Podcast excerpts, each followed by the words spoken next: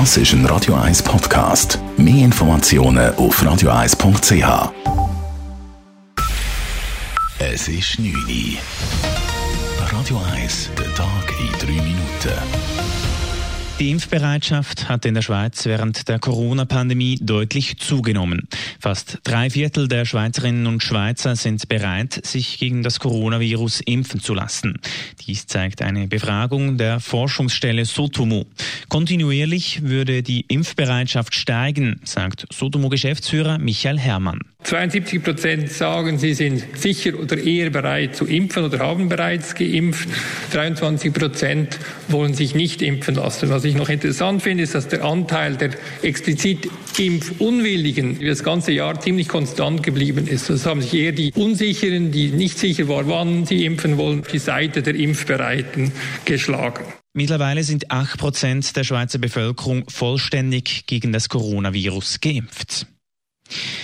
Im Kanton Zürich geht es mit der Impfung im Vergleich zum Schweizer Schnitt etwas weniger schnell vorwärts.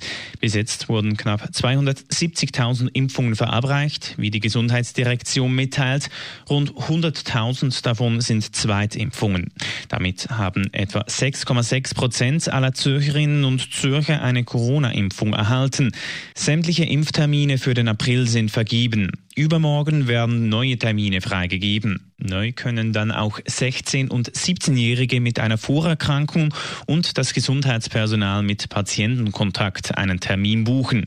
Die Fallzahlen steigen im Kanton Zürich trotz Impfkampagne weiter an. Heute wurden 522 neue Corona-Fälle gemeldet, so viele wie seit Januar nicht mehr.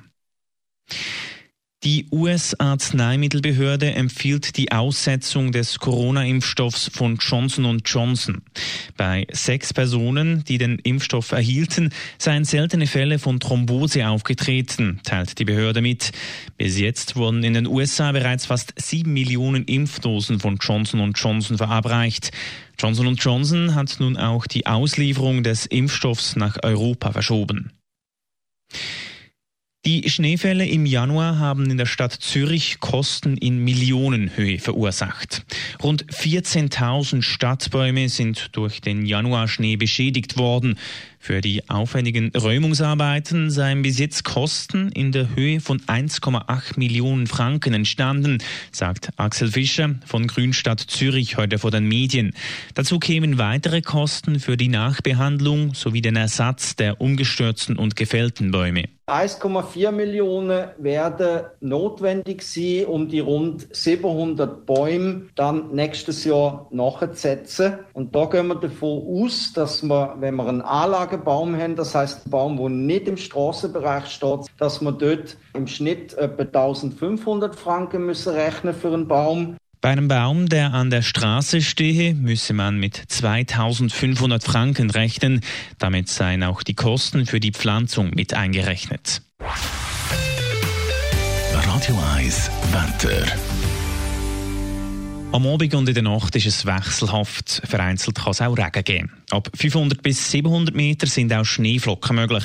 Morgen ist es am Vormittag, abgesehen von ein paar Hochnebelfelder, sonnig. Im Verlauf des Nachmittags gibt es dann immer mehr Wolken und auch ein bisschen Regen. Die Temperaturen sind am Morgen knapp unter Null, am Nachmittag etwa 9 Grad. Das war der Tag in 3 Minuten.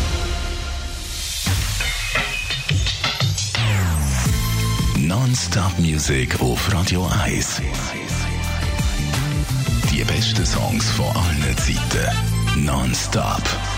Radio 1.